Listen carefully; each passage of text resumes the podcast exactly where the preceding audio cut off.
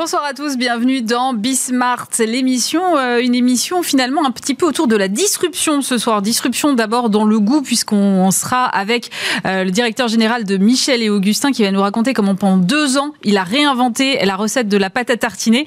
On sera également euh, avec un nouvel acteur de l'assurance, SPV Assurance, qui, qui travaille depuis plusieurs années maintenant et qui prend la quatrième place et qui vise bientôt la deuxième. On sera également avec le directeur de Fauchon Hôtel Paris euh, qui lui tente de disrupter l'expérience client dans un contexte qui est quand même assez compliqué, évidemment, vous le savez. Euh, Xavier Fischer, le CEO de Datacala, viendra nous parler de sa nouvelle façon de traiter les données euh, issues des vidéos et des images qui sont captées un peu partout dans nos environnements pour détecter le bon port ou non du masque. Et derrière, vous le verrez, ça entraîne tout un débat de société finalement. Et puis on terminera avec la folie des SPAC, puisqu'il y en a encore un qui vient de se lancer ce matin en France. Le patron de 360 60 Capital viendra nous dire euh, eh bien, euh, pourquoi il a choisi de créer ce nouveau type de véhicule consacré à la tech. Ce sera d'ailleurs le premier SPAC dédié à la tech en Europe. C'est Bismart l'émission, c'est parti.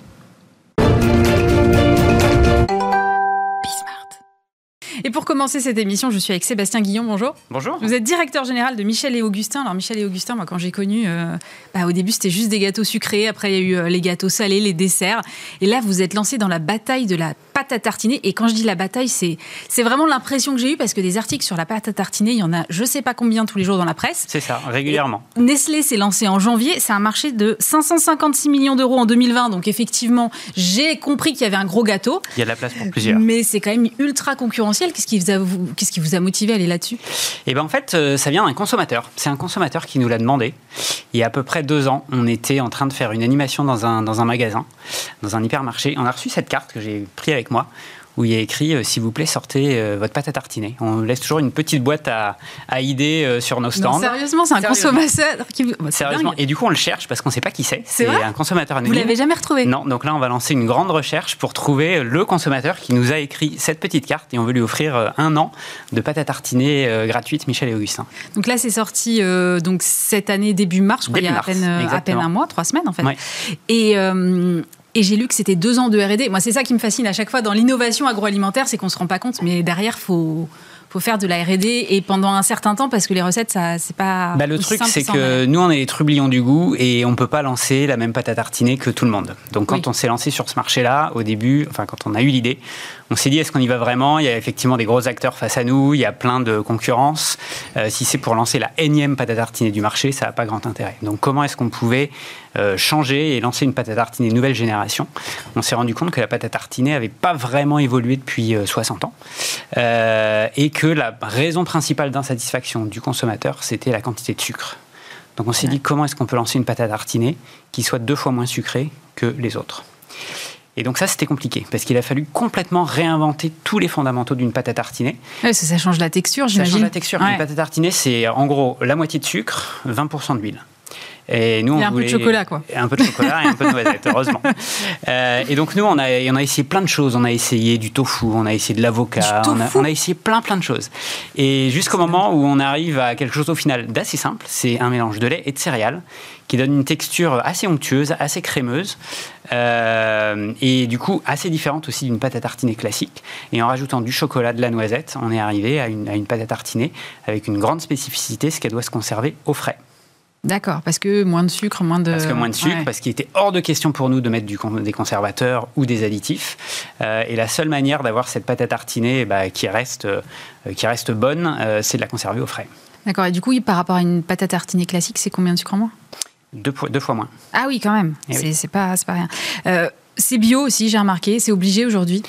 De plus en plus. Euh, les pâtes à tartiner aujourd'hui, je crois qu'il y a à peu près 15% du marché qui est bio. Mm. Il y a, plein de petites marques hein, qui, est sans huile de palme.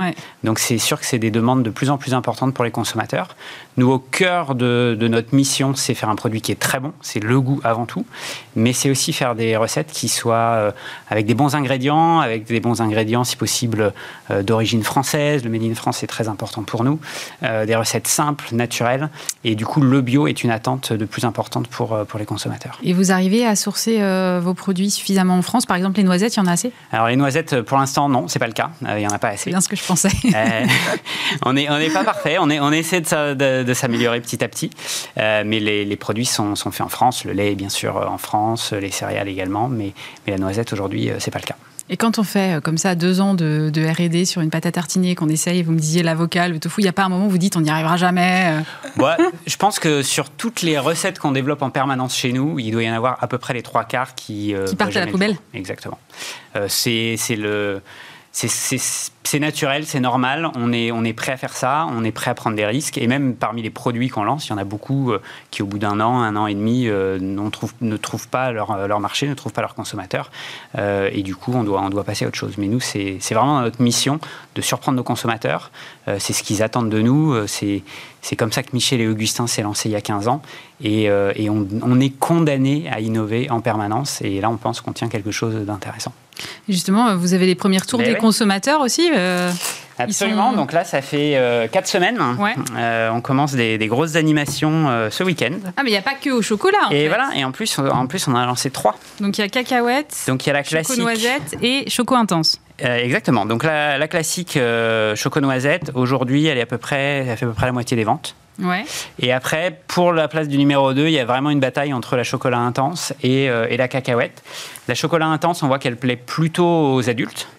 Oui, je suis pas euh, assez, logique. Hmm. Et la cacahuète, euh, c'est un peu la, surprise parce qu'elle est assez segmentante, c'est-à-dire qu'il y a des consommateurs qui vont pas du tout aimer, mais par contre, il y en a d'autres qui vont être vraiment accros. Donc, c'est pas forcément celle qui aura le plus fort taux de pénétration. Par contre, il y aura peut-être une très belle fidélité sur celle-là. Donc, c'est, on prend les paris.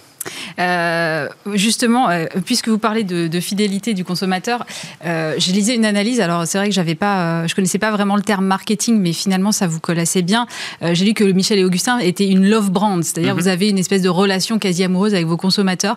Il y a beaucoup de storytelling. Là, là c'est une preuve de plus parce que l'histoire du consommateur et la petite boîte. Alors je veux bien croire que ce soit vrai, vrai. mais mais c'est quand même. Comment est-ce que vous entretenez cette relation au quotidien? Parce qu'il faut pas décevoir après quand on est dans ce genre de relation là. Une des conviction d'Augustin et Michel depuis le début, c'est de, ça va peut-être vous faire rire, mais de ne pas faire du marketing, mais de raconter en temps réel, sans filtre, notre histoire de manière ultra transparente et ultra honnête. Euh, donc euh, les portes de la bananerie sont ouvertes en permanence. Alors la bananerie, c'est votre euh, c'est nos bureaux, social, exactement. en ce moment, c'est un petit peu un petit peu difficile, mais on est vraiment en relation au quotidien avec nos consommateurs, avec nos fans, avec notre communauté. et c'est des gens qui nous aident à développer des recettes, qui nous donnent des bonnes idées, et nous, on partage la vie de la tribu. Donc la tribu, c'est les collaborateurs. Et, et, très régulièrement sur les réseaux sociaux, et ben on on se filme, on se met en avant. Euh, euh, c'est nos équipes qui sont euh, sur, les, sont sur les packaging et, c'est aussi une fierté de, voilà, de, faire partie de cette tribu et, et, de, partager en temps réel la manière dont, on travaille. J'ai lu que dans votre relation client, vous utilisiez WhatsApp? Bien sûr. On utilise tous les outils que les consommateurs utilisent au quotidien. Donc ils viennent, ils viennent chez nous en direct, euh, on les rencontre dans les points de vente, euh, on communique avec eux par WhatsApp, par Facebook s'ils préfèrent, euh, sur, sur, sur Instagram, etc. Tous les, tous les moyens sont bons, bien sûr, le, bien sûr également le téléphone. On met en moyenne deux heures à répondre à chaque demande qui, qui arrive chez nous. Et ce que je trouve très intéressant, moi ça fait un an et demi que je suis chez Michel et Augustin, mm. c'est la quantité de consommateurs qui nous appellent ou qui nous écrivent juste pour nous dire qu'ils nous aiment bien et qui nous ça fait toujours plaisir. Ça fait toujours plaisir et qui nous et qui nous demande de continuer à avancer dans cette direction-là et de, et de surtout rien changer. Donc ça c'est ça fait vraiment plaisir. Oui, ça fait un an et demi que vous êtes chez Michel et Augustin. Euh, vous les mentionniez tout à l'heure, ce sont les deux fondateurs qui sont d'ailleurs présents sur le logo de la mhm. marque. Euh, la marque a été rachetée par Danone il y a quoi deux ans, quelque chose comme ça? Euh, alors complètement depuis six mois. Ouais, voilà. Euh, et, du coup, je me demandais si c'était pas un héritage trop lourd à porter quand même. Parce qu'ils sont omniprésents, même s'ils sont plus dans l'opérationnel. Ils, sont là, alors ils sont, toujours, ils sont toujours euh, présents chez nous, ils sont dans le conseil d'administration, ils sont impliqués dans toutes les décisions euh, importantes de, l'aventure. et c'est sûr que bah, il y a leur héritage qui est très fort et c'est pour ça que c'est important pour nous. Mais, mais c'est Michel Augustin, c'est plus que la personne de Michel et Augustin. Aujourd'hui, on est une tribu de, de 100, 100 personnes, 100 trublions. Et, et on s'appelle les trublions du goût. Et les trublions du goût, c'est aussi important et presque aussi connu, je dirais, que la marque, que la marque Michel et Augustin. Et c'est vraiment une aventure humaine euh, de jeunes gens impliqués, motivés, qui veulent, qui veulent faire avancer les choses et qui ont, et qui ont envie de, révolutionner un petit peu tous les jours l'agroalimentaire en France. Cette marque avait aussi des ambitions à l'international. Il y avait une tentative aux, aux États-Unis notamment. Est-ce que Danone va pouvoir vous justement vous emmener à l'international Où est-ce que vous en êtes là-dessus? Alors, euh, petite précision, donc c'est pas directement Danone en fait qui est notre actionnaire, c'est Danone Manifesto Ventures. Absolument. Mais c'est une nuance qui est importante parce que c'est un, c'est un fonds d'investissement qui a été créé par Danone qui a pour vocation d'investir dans des petites startups euh, qui ont l'ambition de, de, changer un petit peu l'agroalimentaire dans le monde. Et, euh, et du coup, ce fonds d'investissement nous aide et, et nous, euh, et nous finance en fait dans, dans, notre développement. Et nous, on est très fiers de faire partie de cet écosystème qui, a, qui a vraiment vocation à faire, à faire bouger les choses. on a une filiale aux États-Unis. On a, on a six personnes qui travaillent, qui travaillent aux États-Unis. On s'est lancé il y a quatre ans là-bas. Euh, l'année dernière a été très compliquée parce que plus de deux tiers de nos ventes, euh, c'était du snacking ou de la vente en, hors foyer. Euh, et tout ce marché-là bah, a été complètement à l'arrêt. Donc on est en train de, changer un petit peu notre business model aux États-Unis pour essayer de se reconcentrer plutôt sur le, sur le retail. Et de plus en plus, on développe des produits spécifiques pour le marché américain qui sont développés par, par la filiale américaine. Parce que les goûts sont pas les mêmes en fait. Les goûts sont pas les mêmes, les attentes sont pas les mêmes. Et on essaie d'avoir un positionnement qui est le, je dirais, le meilleur de la gastronomie française mais avec un twist, euh, un twist américain. C'est possible ça? Ben Là, on lance euh, ce mois-ci un produit qui s'appelle les croissants chips, donc des chips de croissant, euh, ce qui peut paraître un petit peu bizarre pour des Français. Là, comme ça. Mais, mais en fait, c'est comme si on prenait des croissants, donc une pâte, une pâte feuilletée, qui serait coupée de manière assez fine, et du coup, ça, ça, donne un petit biscuit assez croustillant, assez, assez intéressant, sur, sur le principe un petit peu comme d'un palmier, mais très fin, et, et on retrouve le goût du croissant. Donc c'est une tentative qu'on lance aux États-Unis et pour l'instant, il, il, y a des bons résultats. Alors, on parlait tout à l'heure du bio. Euh, je disais que vous avez été euh, certifié Bicorp. Pourquoi mhm. est-ce que vous avez euh, été jusque-là dans votre démarche pour, nous, c'est important parce que la certification B Corp, c'est euh, la garantie qu'à côté des objectifs euh, économiques et financiers, il y a aussi d'autres euh, éléments importants qui doivent être pris en compte, comme euh, l'environnement, comme les aspects sociaux, etc. Et c'est toujours quelque chose qui a été important pour Michel et Augustin depuis le début. Et donc, on a voulu faire l'effort d'avoir cette certification B Corp. On est parmi les premières entreprises françaises à avoir eu cette, cette certification-là.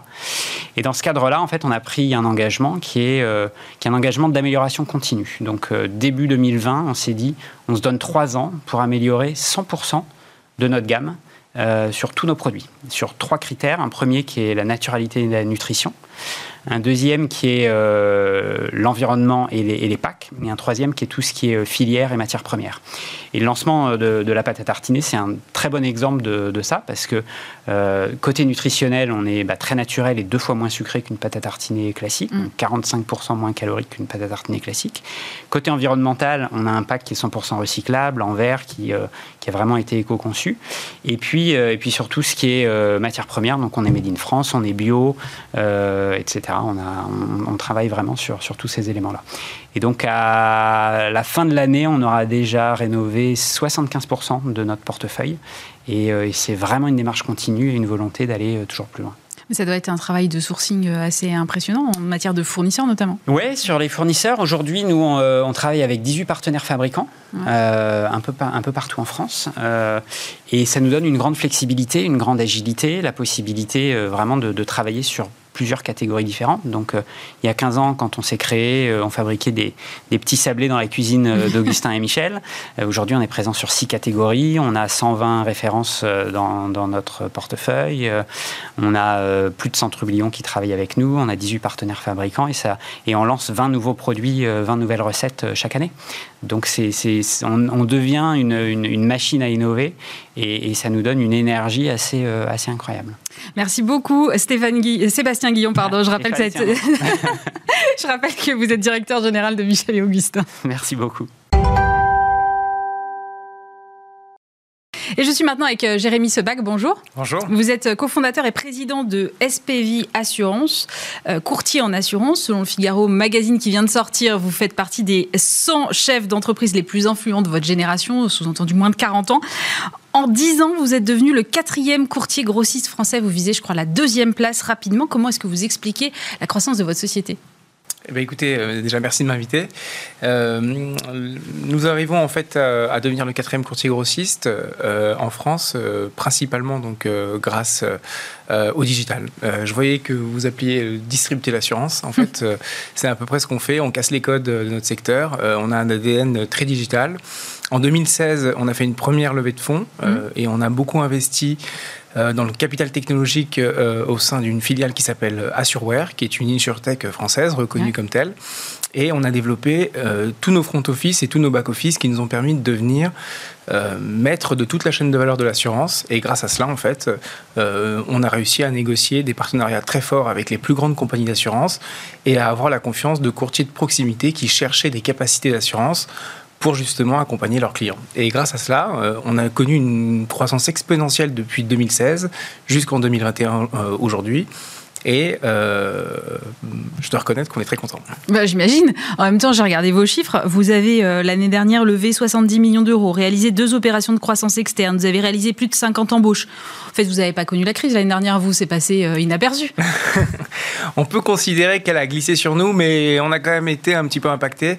la réalité, c'est qu'on a on pilote au budget, on a reforecasté. Euh, j'étais venu sur votre plateau euh, il y a à peu près un an. On mm. avait dit qu'on devrait faire 90 millions d'euros de chiffre d'affaires. On avait déjà donc ces croissances externes dans les tuyaux. Il s'avère qu'on va plutôt tourner aux alentours de 75-80 millions. On clôture au 31 mars, donc les chiffres sont pas encore complètement sortis. La réalité, c'est que oui, on a, on a un peu euh, perdu en croissance, mais globalement, je dois reconnaître qu'on fait une année qui est assez remarquable. Les entreprises qui nous ont rejoints, donc l'assurance de la Dour et, le groupe CGRM, nous a permis en fait de consolider notre chaîne de, valeur, à la fois donc sur la production. Donc euh, l'assurance de la Dour, c'est à peu près 15 000 nouveaux contrats en santé individuelle pour des seniors par an. Et CGRM est une société de gestion que nous avons achetée au groupe euh, Willis euh, Tower Watson. Mm-hmm. et qui lui en fait effectivement donc liquide les prestations en, frais de santé donc tout ce qui touche au remboursement de mutuelles et on a complété notre offre et, et on a récupéré à peu près 300 collaborateurs grâce à ces deux réquisitions et on est très satisfait. Donc au total, vous êtes à combien de collaborateurs hein On a dépassé les 400. Vous avez dépassé les 400 mm. ah, D'accord.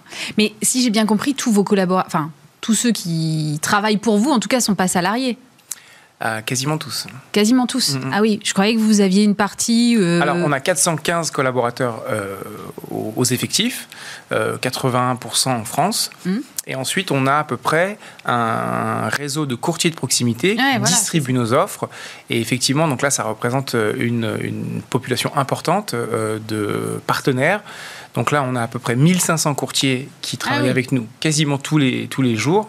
Euh, on appelle ça des codes actifs. Donc, c'est-à-dire qu'en fait, ils font au moins une affaire sur notre gamme de produits dans l'année, avec lequel on D'accord, ah oui, donc ça reste relatif quand même. Voilà, donc 1500 courtiers. Et euh, ensuite, eux-mêmes travaillent avec des commerciaux euh, qui euh, bah, travaillent toute la journée avec nous, mais aussi en concurrence avec parfois aussi nos partenaires, que sont les grandes compagnies d'assurance ou d'autres confrères courtiers grossistes comme April ou, d'autres confrères que je ne citerai pas là. D'accord. Alors, vous avez lancé en juin une nouvelle offre de complémentaire santé qui permet d'intégrer ses parents et ses beaux-parents en tant que bénéficiaires du contrat au même titre que ses enfants. Ça n'avait jamais été fait avant ça? Eh bien, écoutez, non. En fait, euh, c'est une offre euh, qu'on pourrait qualifier d'intergénérationnelle. En fait, euh, c'est une offre que j'avais imaginée avant le Covid, en fait, quasiment un an, parce qu'en fait, avec la directive de la distribution d'assurance et la gouvernance produit, lancer un produit aujourd'hui dans notre métier, c'est relativement long. Mhm. Et donc, on s'y était préparé presque un an avant. Entre-temps, donc, le Covid arrive et les personnes âgées sont devenues les personnes les plus vulnérables par rapport à cette crise sanitaire. Et on a aussi pris en compte les renoncements aux soins. Au tout début en fait de la crise, au mois de mars, personne sortait de chez soi, c'était beaucoup plus compliqué. Et en fait, on s'est rendu compte, c'est toujours pas aujourd'hui, mais on s'était rendu compte qu'il y avait des pathologies qui n'étaient pas bien soignées ou quasiment plus soignées. Et en fait, euh, on s'est rendu compte que le produit était vraiment adapté. Et c'est pour ça qu'on a accéléré sa sortie. Et oui, effectivement, euh, cette mutuelle est la première en fait qui permet de couvrir donc ses ascendants, à savoir euh, parents ou beaux-parents, sur le même contrat, avec euh, une facilitation de tous les outils digitaux associés, puisque comme nous sommes très tech, très digitaux, on a des espaces assurés où vous pouvez vous connecter, vérifier dans le respect du RGPD évidemment si justement les soins ont bien été faits. Et quand on est un enfant et qu'on gère pour ses parents, pouvoir faire tout ça à distance en pleine crise sanitaire, c'était un vrai plus. Oui, surtout si c'est sur le, sur le même contrat, on n'a pas à galérer entre... Exactement. Mais alors, euh, en termes de prix, ça, ça, ça coûte, euh, ça coûte On a cher, fait des études. par rapport Alors- à ces enfants, c'est pas les mêmes besoins, c'est pas les mêmes. euh, En fait, on a fait des études, on a même fait un sondage Ipsos euh, historiquement pour savoir justement quel était euh, le ressenti des Français par rapport euh, à ça. On avait même fait euh, euh, pousser l'étude jusqu'à quel prix moyen en fait ils étaient prêts euh, à payer. On était quasiment dans les prix que nous nous proposions sur l'offre, à peu près 70 euros en moyenne euh, pour euh, au moins une personne. Donc, quel que soit le, le prix, on était plutôt sur en fait un prix moyen par rapport à un âge de senior hein, en, en moyenne. Et la réalité, c'est que euh, ça coûte pas beaucoup plus cher. Au contraire, c'est ce que je disais sur différents plateaux. Euh, vu qu'on a mutualisé, puisque globalement, en fait, on va abaisser l'âge moyen, puisque on va avoir des seniors, mais on va aussi avoir les enfants qui vont faire baisser techniquement en fait l'âge moyen de- du, du contrat en complémentaire santé. Euh, on arrive à avoir des tarifs qui sont largement euh, abordables et voire même dans le marché. Et pour des seniors qui ont peu de moyens et qui peuvent pas forcément s'offrir une bonne complémentaire, ça peut résoudre le problème. Bah, c'est aussi pour ça qu'on a lancé cette offre, parce qu'en réalité, les enfants peuvent très souvent prendre en charge parfois donc, euh, des problématiques de petite retraite pour euh, leurs parents, et le fait que ce soit eux qui puissent justement le, euh, prélever- enfin, se faire prélever pour le compte de leurs parents, c'est un vrai plus. C'est-à-dire que plutôt que de laisser les parents payer leur propre mutuelle, ils le prennent pour leur compte, ils les rattachent sur leur compte, et c'est une forme de cadeau en fait, et c'est un vrai plus pour eux. Aujourd'hui, vous êtes le quatrième courtier grossiste français. Qu'est-ce qui va vous différencier des autres si vous continuez à grossir? C'est une très bonne question. Euh, en fait, on vise la place euh, numéro 2. Voilà, c'est ce que je disais dans la presse professionnelle euh, la semaine dernière. Qu'est-ce qui va nous différencier? On va continuer à investir dans le capital technologique. Ça, c'est, on a beaucoup de postes ouverts. Je le dis ici aujourd'hui. On recrute des développeurs. on recrute bah, les 50 embauches que nous avons ouverts euh, donc sur l'exercice 2020-2021 concernent évidemment tous nos services, mais y compris donc notre filiale informatique. Et en fait, qu'est-ce qui va nous différencier, c'est qu'on a euh, aujourd'hui donc euh, par l'intermédiaire donc des Sling Capital et Tikeo Capital donc euh, des financiers qui nous accompagnent. Ouais. Et je dois reconnaître que donc nous avons l'air insolite pour pouvoir accélérer sur les croissances externes. Notre marché en fait bah, se concentre de plus en plus et donc nous on veut profiter des opportunités de marché qui vont s'offrir à nous dès lors que on pourra le faire et je pense que en cumulant notre croissance organique et euh, notre croissance externe, on pourra d'ici 2021-2022 euh, respecter l'ambition de la place numéro 2.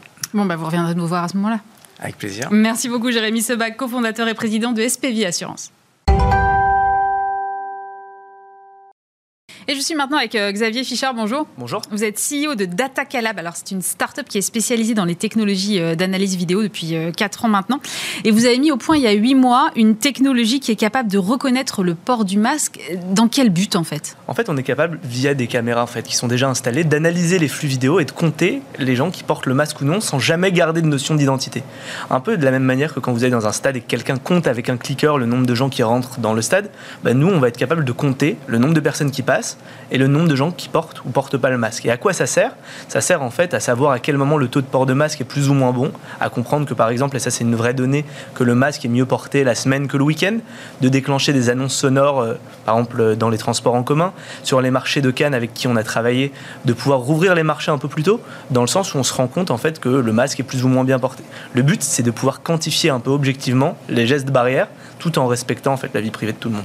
C'est ce qu'on voit là sur la vidéo qui est, en train de passer. En fait, vous êtes capable de dire euh, le masque, la personne qui part, porte un masque en dessous la bouche, celle-ci n'en a pas, l'autre le porte correctement, et de ensuite compiler toutes ces données Exactement. En fait, là, si vous reprenez effectivement cette vidéo, vous voyez qu'il y a des carrés verts, orange, rouge. Mm. On garde que la couleur des carrés. On s'en fiche un peu de l'identité. On veut pas du tout savoir qui est qui. C'est pas du tout de la reconnaissance. Le but, c'est de sortir ces informations statistiques, de les compiler. Vous avez tout à fait raison. Et donc de faire ça en fait sur des centaines de milliers de personnes. Donc vraiment statistiquement, parce qu'en fait, c'est pas quelque chose qu'on peut faire à l'œil nu. Si vous voulez, on pourrait regarder cinq personnes et dire bon voilà, il y en a trois qui portent leur masque et deux qui le portent pas. Ça, ok. Mais le but, c'est de voir en fait quand est-ce que les taux de port de masque et quand est-ce que les flux augmentent ou diminuent. À quoi ça sert Encore une fois, par exemple dans les transports en commun, comment gérer le nombre de métros qu'on met par jour pour être certain que les gens, bah en fait, sont pas trop proches les uns des autres. Et donc en fait, assurer un service un peu dynamique avec un outil de mesure en continu. D'accord. Mais vous, vous stockez pas du tout d'images en fait. Exactement. En fait, le but de tout ce qu'on fait, euh, Datacam Lab, on a créé ça justement, euh, et c'est un peu ce que cette vidéo montre, euh, il y a 4 ans, dans le but de ne stocker rien du tout. Donc vous voyez à gauche la vidéo et à droite ce que Ouais. nos algorithmes voient. L'image, elle est traitée en un dixième de seconde, donc 100 millisecondes, et elle n'est vue par personne. L'algorithme traite tout ça, et on va garder que, comme je vous disais, la couleur des carrés. Ah, attendez, elle est vue par personne, c'est-à-dire qu'il n'y a pas d'intervention humaine. C'est de ce flux vidéo là que je vois euh, à ma gauche à moi, où je vois les personnes qui marchent dans la rue. Vous, vous ne voyez que les carrés, c'est bien ça. C'est exactement ça. En fait, personne ne voit rien. Même les carrés, en fait, ça se passe dans un petit ordinateur. Ce qu'on va garder, c'est la couleur des carrés pour garder une statistique. Mais en fait, l'image n'est jamais stockée. Ce qu'on garde, c'est ce pourcentage de gens qui portent un masque ou non. Personne chez nous, personne chez nos clients garde l'image parce qu'elle n'existe pas. Et rien n'est envoyé euh, sur Internet. Ce qui est important, en fait, c'est de se dire que ce qu'on envoie sur Internet, c'est cette statistique toutes les 20 minutes. Pas de cloud, rien du tout. Exact. Comme ça, en fait, il n'y a rien à voler. Il y a beaucoup de questions qui se posent autour de la cyber etc. Comment sécuriser tout ça? Bah Nous, en fait, le parti qu'on a pris, c'est de se dire on met rien dans le coffre-fort, comme ça, il n'y a pas besoin de le fermer. D'accord. Donc en fait, une fois qu'on a filmé, que votre algo il a vu les carrés verts, les carrés rouges, euh, qui représentent les personnes qui portent bien le masque ou pas le masque, ensuite, vous, ce que vous recevez, ce sont en fait des résultats statistiques que vous transformez en graphique. Exactement. En fait, c'est ce que nos clients reçoivent. Nous, on collecte ça pour eux et on leur donne des choses comme ça. Donc là, vous voyez ce que je vous disais tout à l'heure. On voit que le masque, par exemple, donc ça, c'était une expérience qu'on a menée sur un mois euh, dans différents réseaux de transport, il est moins bien porté le week-end que la semaine. Et ça, ça permet de mener des actions de communication, de dire que par exemple le masque, il faut aussi le porter le week-end. C'est pas qu'un outil qu'il faut mettre au travail. Et donc le week-end aussi, le virus est là. Et donc ça, c'est pas du tout notre métier. Mais nous, on est un partenaire technologique pour justement faire en sorte que sur les marchés de Cannes, dans les transports français, la techno qui est installée soit un peu française et européenne. Datacalab, nous, on a monté ça il y a 4 ans dans le but de créer un outil qu'on contrôle. Euh, comme je vous disais, bah, on est allé voir la CNIL, on a parlé avec eux pour leur présenter ce qu'on faisait, dans le but d'être vraiment transparent. Alors, justement, c'est là où, là où l'histoire m'intéresse, c'est-à-dire. Euh, vous bossez avec l'American, vous bossez avec la RATP, euh, vous allez donc voir la CNIL, euh, et qui vous dit c'est super ce que vous faites, mais en fait il y a un vide juridique donc vous pouvez pas faire ce que vous faites, c'est ça? Et en fait ce qu'on nous dit c'est qu'il n'y a pas encore de texte légal qui régit ce qu'on fait. On est vraiment, en fait, le texte qui nous contrôle, c'est le RGPD. Et le RGPD, il y a quelque chose dans ce texte-là qui est le droit d'opposition. Je ne vais pas rentrer dans de la technique, mais qui dit qu'en fait, chaque personne qui participe à un traitement de données personnelles a le droit de s'y opposer. Le problème qu'on a, nous, c'est qu'en fait, dans la rue, on ne sait pas qui est qui. Donc si vous passez une deuxième fois devant la caméra, on ne sait pas que vous vous êtes déjà opposé une première fois. Et vu qu'on ne stocke rien sur personne, en fait, parce qu'on ne garde pas d'image, bah en fait, on n'a pas de données personnelles. Donc la CNIL nous dit, on comprend bien votre problème, sauf qu'il n'y a pas de solution technique pour solutionner tout ça, il faut que la loi évolue. Et donc on se retrouve euh, dans ce contexte-là en juillet dernier où on a décidé de mettre en pause toutes nos expérimentations jusqu'au moment où euh, bah, le contexte a un peu évolué assez récemment. Mais du coup, euh, qu'est-ce que vous avez fait pendant huit mois? Parce que en fait, vous avez une techno qui visiblement fonctionne, qui semble, en tout cas, du regard que je peux emporter moi à mon niveau, être potentiellement utile pour faire de la pédagogie ou voilà. Et en fait, vous êtes stoppé net dans votre élan parce que vous rentrez pas dans des cases. Bah en fait c'est ça, c'est-à-dire qu'en fait on était un peu trop à mon avis en avance par rapport à la loi, la techno était bien prête mais la loi n'était pas encore là. Donc bah, ce qu'on a fait c'est qu'on a coupé tout ce qui est commercialisation chez nous, donc en fait on a enfin licencié une partie de notre équipe malheureusement, mais on pouvait pas en fait tenir. On s'est serré la ceinture et on a continué à faire de la R&D. Donc en fait, on a gardé, si vous voulez, 90% de notre entreprise, c'est des chercheurs et des ingénieurs. Mm. Donc là, par exemple, on travaille sur la détection du masque FFP2 pour voir en fait combien de pourcents de masques FFP2, combien de pourcents de masques chirurgicaux, etc. Donc on a continué à faire ça. C'est un travail qui nous a quand même occupé bien pendant les 8 mois, mais on commercialisait pas. Et assez récemment, la situation a changé. Donc là, on commence à redéployer un petit peu ce qu'on fait dans les transports. Mais c'est vrai que c'était un peu frustrant de se dire bon bah dans le contexte dans lequel on est tous, euh, on doit attendre un peu euh, parce que ces données-là, en fait, elles servaient vraiment à créer de la transparence avec les utilisateurs finaux. Tout notre but, justement, c'est d'être l'inverse de la surveillance. On veut être vraiment dans de la communication globale. Et donc, si vous voulez, les données, les pourcentages de taux de port de masque, ils étaient utilisés pour informer les utilisateurs des transports. Et potentiellement euh, prévoir des distributions là où il y en a moins. Et voilà. Mais alors, quand vous dites que la donnée a changé récemment, c'est qu'il y a 15 jours, vous avez obtenu un décret qui vous permet aujourd'hui de d'exercer et de commercialiser votre produit C'est pas nous qui l'avons obtenu, c'est-à-dire qu'en fait la RATP, donc avec qui on travaille, euh, avait reçu une demande de la CNIL qui disait qu'il fallait que le cadre légal évolue. Donc nous on était un peu, enfin dans l'attente, mais on savait pas si les choses allaient se débloquer un jour ou pas. On attendait, on attendait. Effectivement, il y a 15 jours, on a appris qu'un texte avait été pris pour qu'on puisse reprendre ces analyses de port de masse. Donc il y a d'autres entreprises qui travaillent là-dessus, on n'est pas les seuls, mais le sujet c'est que ce texte-là a débloqué Et pour la première fois, en fait, la France s'est un peu positionnée sur l'analyse d'images. Et grâce à ça, nous, maintenant, on respecte les règles et les codes qui sont demandés donc par ce texte. Et donc, il y a un cadre légal simple euh, sur lequel, euh, enfin, qui nous permet de travailler. C'est une sorte de dérogation au RGPD Non, non, pas du tout. En fait, le RGPD prévoit dans l'article 23 que dans le cadre de l'intérêt public, l'intérêt public, c'est quand on travaille pour des acteurs publics, bon, type la RATP, etc., Ouais. que s'il y a un texte qui vient dire que ce traitement justifie bien, euh, bah, en fait, euh, l'intérêt public, bah, le gouvernement ou d'autres peuvent sortir un texte pour pouvoir euh, ne pas passer par le droit d'opposition, donc dont je parlais en introduction. Et si vous voulez, tout le principe, c'est que nous, le droit d'opposition, techniquement, on n'aura jamais de possibilité de le respecter. Parce qu'en fait, vu qu'on ne sait pas qui est qui, en fait, on ne pourra pas savoir. Quand vous allez sur un site internet Ouais. et que vous dites je veux pas avoir les pubs de Bismarck, pardon, désolé, Sympa, merci. Personne ne fait ça. bah, vous mettez un cookie sur le site de, enfin sur le navigateur de la personne, et donc Ouais. quand elle revient le lendemain, vous savez que la personne a dit oui ou non. Euh, en revanche, dans la rue, comment savoir qui est qui? On veut surtout pas faire ça, nous. Ça voudrait dire reconnaître, et on veut pas du tout faire ça. Donc il n'y a aucune façon de garantir ce droit d'opposition dans l'espace public quand on fait les choses comme on le fait, c'est-à-dire de façon statistique. C'est-à-dire qu'en clair, si moi je me balade dans le métro euh, sans porter mon masque, Ouais. euh, et que je fais euh, un droit d'opposition aux caméras de la RATP, vous, vous savez que je suis passé et que je n'ai pas porté mon masque, mais vous n'avez aucune notion de mon identité et donc je, vous ne pouvez pas vous m'enlever de vos statistiques. C'est un peu ça. Bah, en fait, non, c'est pas, pas exactement ça. C'est-à-dire qu'en fait, on ne sait pas que vous vous êtes passé déjà parce qu'on n'a aucune notion d'identité, comme vous le dites. On a une personne qui ne portait pas son masque, et 20 D'accord. minutes après, parce que la donnée, on fait exprès de la remonter toutes les 20 minutes au minimum. Pourquoi? Parce qu'en fait, comme ça, vous êtes loin. Dans le métro, si on envoie une donnée 20 minutes après, bah, la personne, elle a complètement changé d'endroit, etc. Donc on peut plus du tout l'identifier. Ça peut pas être un outil qui est utilisé ou détourné pour verbaliser. Pour Donc, faire du traçage ou Exactement. Donc notre but c'est vraiment statistique grande masse et donc c'est des groupes de 100 personnes. Comme ça déjà vous allez faire partie d'un groupe et on pourra pas du tout remonter à vous. Ensuite le sujet c'est que justement le droit d'opposition qui est prévu pour euh, mon histoire de pub euh, quand vous voulez pas Mhm. participer, bah nous en fait il a peu de sens parce qu'on ne garde rien sur vous. Donc en fait, oui, on fait un traitement de données personnelles dans le sens où on utilise une image au tout démarrage, mais en fait, la caméra n'est qu'un capteur qui nous permet de faire ces statistiques. Et donc, euh, le sujet, c'est que on n'a aucune façon de garantir ce droit d'opposition dans le sens où, euh, ben, on peut pas techniquement le faire. Comme je vous le disais, la seule façon, ça serait de traquer ce qu'on ne veut pas faire. Et la deuxième chose, c'est qu'en fait, ce droit d'opposition n'a pas forcément de sens dans notre cas à nous, parce qu'en fait, on ne collecte rien sur vous. Donc, si vous m'écrivez dans 10 minutes pour me dire supprimez les données qui me concernent, ce qui est le principe un Quelles peu de- données quelle donnée Ouais. On n'a rien, on ne garde rien Bien sur sûr. personne. Donc en fait, le sujet, c'est que nous, on essaie d'expliquer un peu ce qu'on fait pour dire qu'en fait, voilà, ce qui est dangereux, c'est de savoir qui est qui. La Donc, en fait, reconnaissance c'est la faciale. reconnaissance faciale. Vous, vous faites pas du tout de reconnaissance faciale. Je vais vous donner un petit truc hyper simple pour comprendre. Si vous Ouais. me donnez 100 images de chat, je vais créer un algo qui permet de détecter un chat. Sans image de visage masqué, je vais détecter un visage masqué. Sans visage de Xavier, je vais détecter Xavier. Ça, ça s'appelle de la reconnaissance faciale. Nous, on veut surtout pas détecter Xavier. Et donc, en fait, le but, c'est vraiment de faire les choses de façon statistique pour ne jamais collecter d'images. Parce que si on n'a pas les images, on pourra jamais plus faire de reconnaissance faciale, vu qu'on n'a pas l'information brute. Garder ces informations statistiques-là et pouvoir permettre en fait de changer bah, ce qui se passe sur l'espace public. Par exemple, le taux de port de masque dans les transports en commun actuellement. Oui, en fait, c'est aussi une question d'éthique et de, de ce qu'on accepte ou pas. euh, Ouais, en fait, le vrai sujet, c'est que bah, les gens, et c'est normal, enfin, moi le premier, quand j'ai rejoint, en fait, avant de cofonder DataCap, je travaillais aux US dans une boîte qui s'est fait ensuite racheter par Apple pour faire Face ID, donc tout ce qui est Mm. authentification dans le téléphone. J'y suis allé parce que bah, ces sujets, quand on en entend parler pour la première fois, ça fait hyper peur.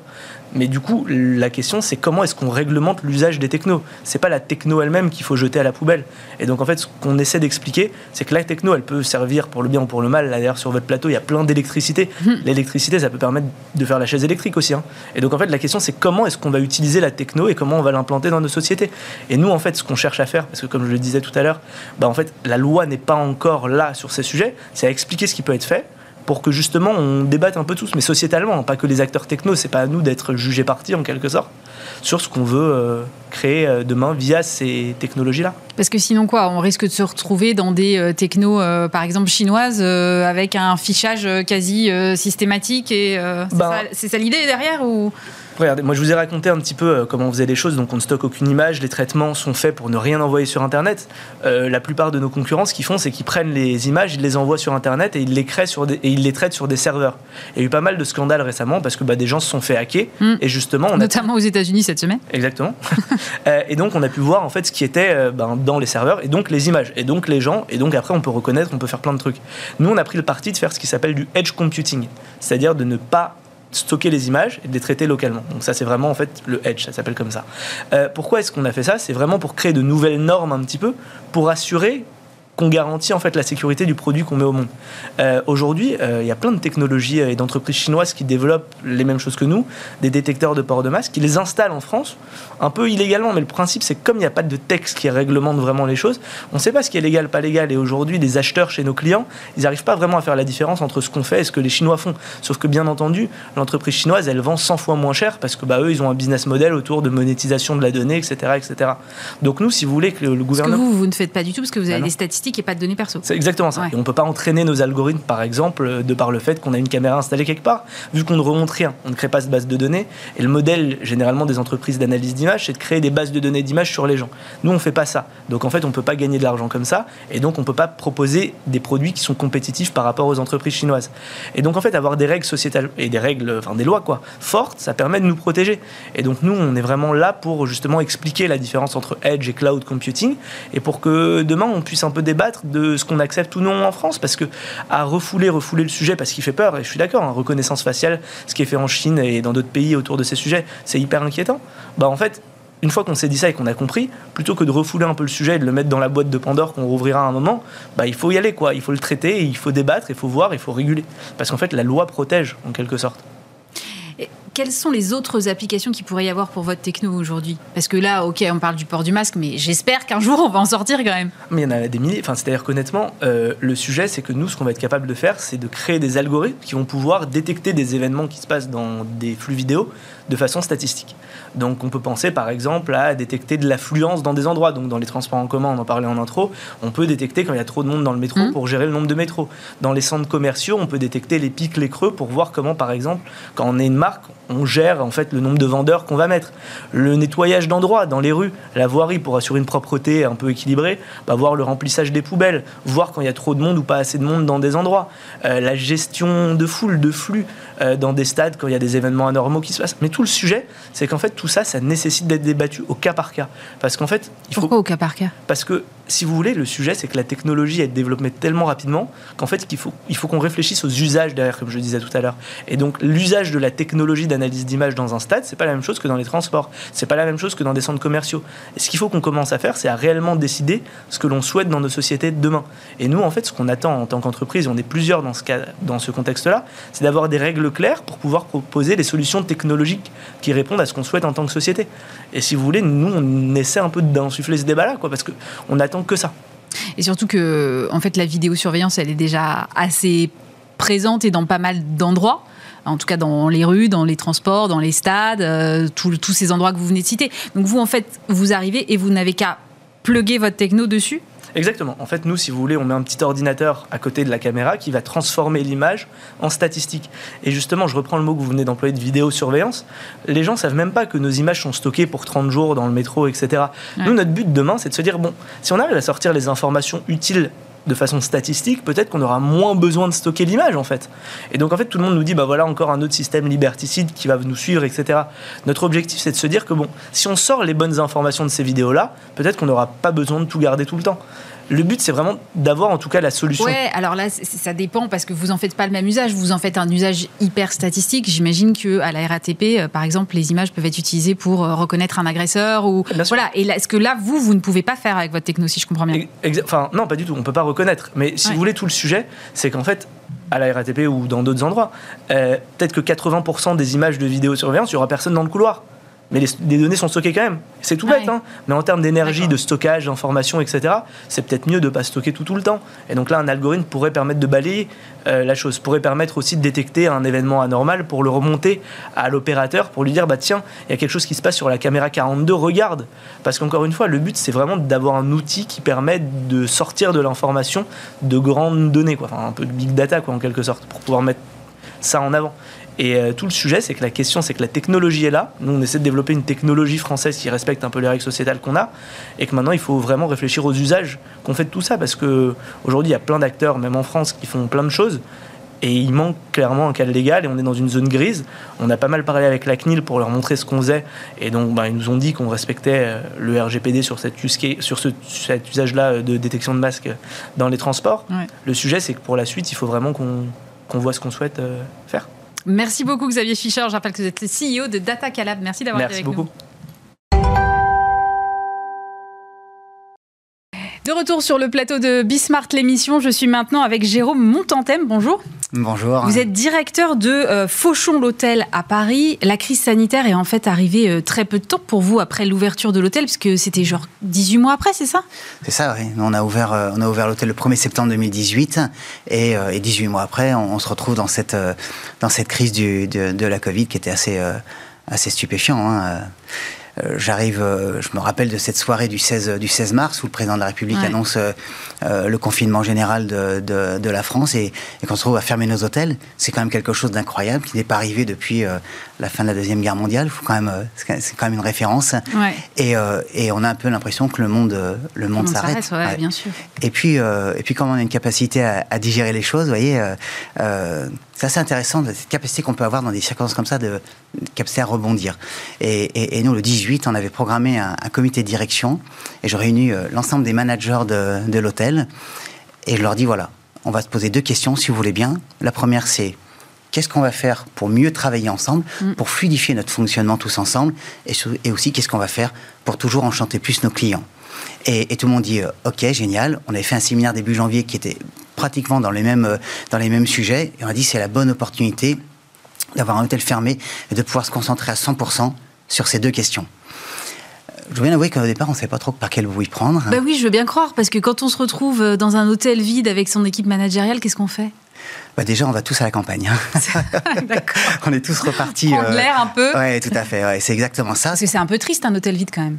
Ouais, c'était vraiment. euh, euh, je crois qu'on aurait dû, euh, on aurait dû filmer cette soirée où euh, il n'y a plus une voiture sur le boulevard Malzerbe, où il n'y a plus une voiture sur la place de la Madeleine. Ouais. Ça, c'était vraiment, vraiment incroyable. Mais encore une fois, on a très vite, très vite digéré. Et puis, le fait de se retrouver comme ça, même si c'était des, des réunions à distance par, par, Par vidéo, c'était juste incroyable parce que tout le monde a réembrayé directement. Et, Vous avez dit en fait, c'est maintenant qu'il faut réfléchir et profiter de, de ce temps-là pour faire une réflexion sur euh, mes pratiques managériales, sur euh, l'expérience client au cœur de l'hôtel. Exactement. Et, euh, et, et là-dessus, on a, on a été accompagné depuis le début par euh, un garçon que j'aime beaucoup, qui s'appelle Éric Perret, qui est un partenaire d'aventure euh, depuis le début, avec qui on avait écrit les valeurs de l'entreprise. Quand on a ouvert Fauchon Hôtel Paris, on avait écrit les valeurs qu'on appelle accro. Et être accro à Fauchon, c'est aimer faire plaisir pour le A, C'est célébrer pour le premier C, c'est créer des attentions pour le deuxième C, c'est régaler l'essence pour le R, et c'est oser être différent pour le O. Et on a basé toute notre, tout notre développement de l'hôtel sur ces valeurs, euh, sur ces valeurs accro, avec euh, des valeurs gourmandes qui correspondent à, à- à- à la maison Fauchon. Et puis, euh, euh, quand, on, quand on dit ça, on dit, on va repenser notre organisation, on va repenser notre façon de travailler, et on fait de nouveau appel à Eric. Et puis, avec Eric, on se rencontre et on dit, euh, comment on va pouvoir travailler? En fait, on reprend euh, un schéma qui est un peu différent. On dit, on va travailler l'expérience client. Et pour travailler l'expérience client, on a dit, on va écrire un livre. Au début, on était parti sur un film. Et Ouais. puis, on s'est rendu compte que c'était quand même un peu Un peu compliqué, et que c'est compliqué. un peu de budget. Mais alors, euh, on, est, on a travaillé avec, une, euh, avec une, une femme qui est extraordinaire, qui avait vécu 48 heures à l'hôtel et qui a écrit euh, et Bénédicte, absolument incroyable, elle a écrit Les secrets du succès. Et Les secrets du succès, pour comprendre l'expérience client, c'est un livre, un, un livre absolument génial, où on a trois expériences clients. L'expérience d'une famille qui vient à Paris euh, avec les enfants, le chien qui vient vivre une expérience ensuite comme on aime les faire vivre. Une autre expérience qui est un homme d'affaires qui vient régulièrement à Paris et qui euh, a l'habitude des hôtels de luxe. Et une troisième euh, expérience qui est un couple, un homme qui fait une demande en mariage, qui part de Boston et qui fait une demande en mariage à, sa, bien-aimée euh, et qui dit je vais chez Fauchon euh, à Paris pour faire ma demande en mariage. Et on découvre à travers ça toutes les expériences euh, des clients qui se démarrent. Et toutes les expériences de vos collaborateurs aussi, parce que c'est ça qui, qui- Parce que j'imagine que ce livre est surtout dédié à vos collaborateurs, pour que chacun puisse voir un peu euh, des cas pratiques de comportement, de comment je m'adapte, qu'est-ce que le client attend en face, et si finalement le client n'a pas un comportement très adapté, comment je peux réagir. c'est là où ce livre est génial. Parce que effectivement, il y a deux volets. Il y a deux volets. Une page où on a l'expérience client, c'est-à-dire l'histoire, le roman, et de l'autre côté, euh, tout- toutes les leçons qu'on peut en tirer et, euh, et en fait l'illustration de l'empreinte émotionnelle qu'on est capable de générer chacun dans nos postes. C'est-à-dire que nous, ce qu'on voulait, c'est que euh, que ce soit le cuisinier, le plongeur, le maître d'hôtel, le gas relation ou le directeur général, que tout le monde comprenne bien l'expérience qu'on était capable de faire vivre à nos clients, l'émotion qu'on était capable de partager et comment on était capable d'enchanter chacun de nos clients. Et de bien comprendre que tous ensemble, on était tellement forts pour travailler l'expérience client. Bon, alors vous poussez un peu le bouchon. Alors, j'ai un patron qui dit vive les vendeurs. Alors là, je, le reconnais bien là parce que vous dites faire du protocole sanitaire un service en plus. Non, mais vous poussez un petit peu le bouchon quand même. Eh ben moi, je pense qu'on ne pousse pas le bouchon loin et, et que c'est une réalité. C'est vrai que globalement, euh, euh, ne serait-ce que euh, sur l'accueil à l'hôtel, jamais on a poussé aussi loin les précautions qu'on devait prendre pour accompagner un client. Nous, on a toujours offert un verre de bienvenue, accompagner nos, clients à la bibliothèque pour offrir un verre de bienvenue et faire déguster des macarons. Ça, c'était dans notre, dans mhm. notre base de départ. Mais là, maintenant, il fallait encore plus loin. Ne pas prendre l'ascenseur avec un client, ça veut dire accompagner la personne de la bibliothèque jusqu'à l'ascenseur et avoir un autre guest relation qui attend les personnes à l'étage qui accompagne jusqu'à la porte de la chambre, qui demande si on peut rentrer dans la chambre et qui, et qui, qui prend en compte les horaires auxquels les clients euh, vont vouloir qu'on fasse la chambre sans être présent avec eux au même moment, respecter les protocoles qui vont très loin. Mais ça doit être un casse-tête organisationnel quand même. C'est assez énorme. Hein. C'est assez énorme. C'est pas un casse-tête, c'est une organisation. C'est une organisation renforcée. Vous êtes vraiment très positif. Non, mais c'est c'est vraiment euh, euh, ces protocoles. Vous savez le temps que ça nous a pris pour les travailler. Déjà sur papier, pour écrire euh, département par département, service par service. C'était un gros travail. C'était un des volets d'ailleurs du programme de développement qu'on a appelé devenir les premiers, parce que la première partie était effectivement basée sur l'expérience client. La deuxième était sur l'optimisation managériale.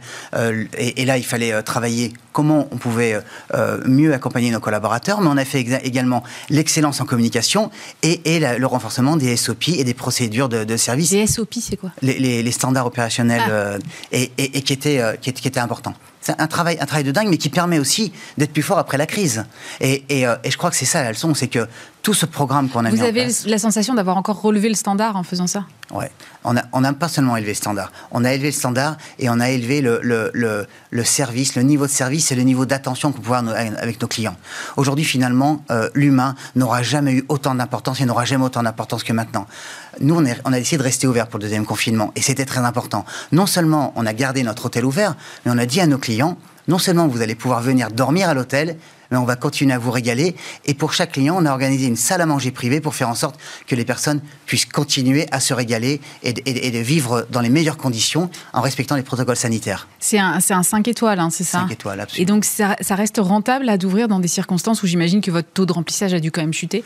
Rentable, c'est peut-être pas le terme. En tous les cas, on perd moins d'argent en restant ouvert qu'en étant fermé. On a fait une gestion au cordeau, bien évidemment, mais je pense qu'il faut le dire aussi. Euh, on peut râler euh, en permanence, et en France, on est un peu les champions du monde, mais je crois qu'on a été merveilleusement accompagnés par, nos, par, par le gouvernement. Et on peut dire que le chômage partiel, tous les pays n'en ont pas bénéficié comme nous on en a bénéficié. Les, fonds de solidarité, tout le monde n'en a pas bénéficié comme nous on a bénéficié. Donc, euh, oui, c'est une grosse perte d'argent sur l'année et qu'on a hâte que ça s'arrête. Mais quand même, on a réussi, en restant ouvert, à, à générer du chiffre d'affaires et à perdre moins d'argent en étant ouvert qu'en étant fermé. Et puis surtout, on a gardé nos clients. C'est-à-dire, on a gardé nos clients qui étaient nos clients habitués et on leur a dit, non seulement vous pouvez continuer à venir dormir, mais en plus, on va vous régaler et on va vous faire à manger ce que vous voulez. Non, mais j'ai même vu que vous aviez une offre euh, pour euh, spécial confinement à 10 km. Euh, en fait, l'idée d'attirer, on en parlait la semaine dernière avec un autre invité qui était groupe Tayeb. Mmh. effectivement, je, crois que j'ai compris qu'il y a un vrai sujet autour de attirer la clientèle locale, surtout en l'absence de clientèle internationale. Mais cette crise, finalement, elle aura, elle aura eu cet enseignement, c'est que les personnes s'aperçoivent qu'ils peuvent se dépayser à deux pas de chez eux. Avant, avant, pour se dépayser, il fallait prendre l'avion. Et aujourd'hui, on s'aperçoit que euh, sans dépenser euh, euh, de l'argent dans l'avion et dit qu'il faut vite que les avions redécollent. Hein, c'est pas le. J'ai bien compris. Mais, mais, mais, mais on peut se dépayser à deux pas de chez soi, passer un week-end fabuleux. Et nous, on trouve ça absolument génial. Mais c'est d'abord nos voisins qu'on a envie de gâter, qu'on a envie de régaler au quotidien dans des déjeuners, des, dîners. Et on sait très bien que tout le monde attend que les restaurants réouvrent. Mais passer un week-end à l'hôtel à moins de 10 km de chez soi, c'est vraiment une expérience géniale. Merci beaucoup, Jérôme Montantem. Je rappelle que vous êtes le directeur de Fauchon, l'hôtel Paris. Merci d'avoir été avec nous. Et on termine euh, cette émission Duplex de Milan avec Fausto Boni, euh, président de 360 Capital. Bonjour. Alors 360 Capital, c'est un fonds de capital risque et vous venez d'annoncer le lancement d'un SPAC qui sera le premier SPAC dédié au secteur technologique en Europe. Alors pour ceux qui ne seraient pas très familiers, SPAC c'est Special Purpose Acquisition Company. Est-ce que Fausto Boni, d'abord, vous pouvez réexpliquer un petit peu comment ça fonctionne un SPAC C'est quoi l'objet? Bonjour à tous, euh, merci d'abord. Euh, bah, la SPAC, c'est une société euh, vide au moment du lancement qui lève de l'argent pour ensuite amener en bourse une société cible qui recherche une fois que l'argent a été levé. L'argent est mis sous un compte sous séquestre et donc tous les actionnaires euh, qui rentrent dans les SPAC ont la possibilité de reprendre leur mise à tout moment si euh, la, la, proposition d'accompagnement en bourse de la société cible ne leur plaît pas. Alors, il y a en ce moment, je lisais ça dans Les Échos ce matin, 5 SPAC qui s'introduisent chaque jour à Wall Street depuis le mois de janvier. Euh, évidemment, alors en France et en Europe, on n'en est pas du tout là. Est-ce que vous avez l'impression qu'on a pris du retard? Oui, on a pris du retard certainement, parce qu'en fait, euh, les marchés américains étant certainement plus développés et plus riches de cibles euh, que l'Europe, mais, mais pas autant que ça. Donc, 250 euh, SPAC contre deux ou trois, ça, ça, c'est pas, c'est pas explicable. Donc, il se peut certainement qu'il y a un, excès d'offres aux États-Unis. Certainement, il y a un manque en Europe. Et c'est pour ça qu'on a lancé cette première SPAC.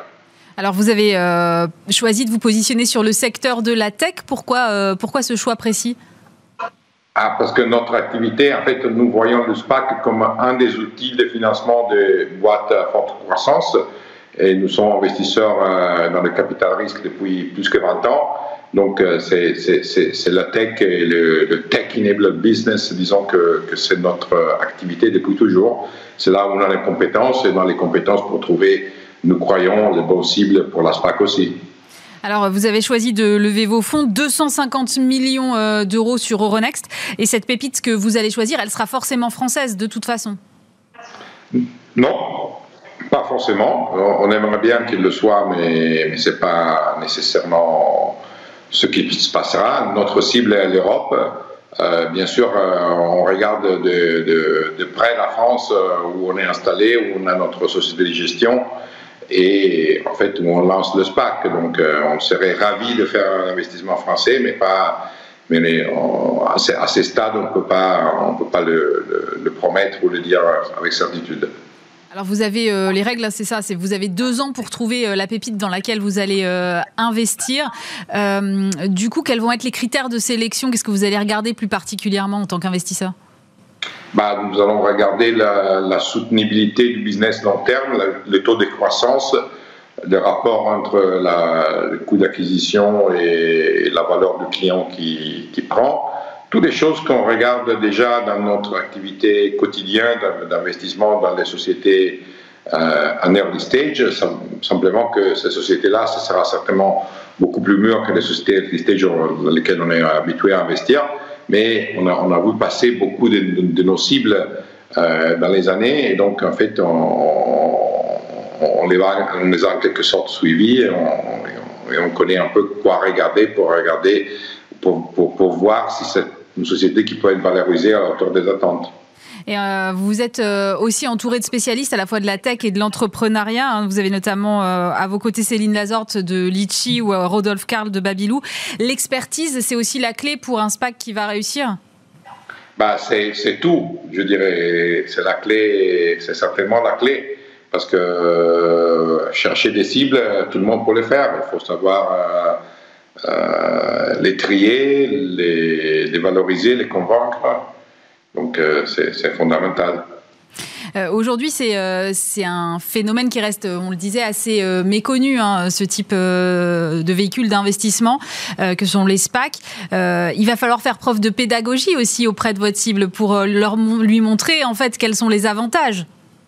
Oui, c'est vrai. En fait, jusqu'au présent, mais ça, je crois qu'on est en train de rattraper vite le retard en termes de connaissances il y avait beaucoup de misconceptions autour du concept SPAC qui est au final beaucoup plus simple de ce que les gens peuvent, s'imaginer. Parce qu'en fait, euh, c'est une manière euh, de conduire une entreprise en bourse avec euh, pour l'entreprise des certitudes ou des avantages très clairs et très nets par rapport à un processus normal. La rapidité, donc en quelques mois, on peut être coté. La certitude sur les prix, parce qu'en fait, c'est un, un, affaire qui est négociée, pré-négociée entre le, le sponsor du SPAC, donc nous et la société cible. Euh, alors que dans une introduction en bourse, normalement, le prix est fait par le marché à la dernière minute, donc euh, la société est dans le vide pendant un an sur, euh, et ne savent pas combien va être valorisé au final. Et, troisièmement, la société peut nous communiquer en fait leurs prévisions, leur business plan pour les années futures, ce qui est extrêmement important pour pouvoir permettre à l'investisseur de racheter un titre à un certain prix ou pas. Ou pas. Donc tous ces trois avantages-là sont, sont, à mon avis, les facteurs gagnants pour le SPAC dans une introduction en bourse. Euh, Deutsche Bank prévoit que les SPAC pourraient bientôt représenter un tiers du marché. Est-ce qu'il n'y a pas quand même un risque, un risque de bulle euh, non, un tiers du marché, à mon avis, c'est même sous-estimé. Je crois qu'on aura, avec les SPAC, plus que 30% du marché euh, sur les cotations en bourse. Euh, et quant à la boule, euh, en fait, il ne faut pas voir les SPAC comme une catégorie en soi. C'est, euh, disons, des véhicules faits pour amener en bourse des cibles. Donc, autant qu'il y a des cibles, si les SPAC sont moindres que les cibles, il n'y aura pas de boules. Euh, clairement, on sait qu'en Europe, il y a aujourd'hui 200, soi-disant, licornes sociétés valorisées plus qu'un milliard d'euros, 5 SPAC.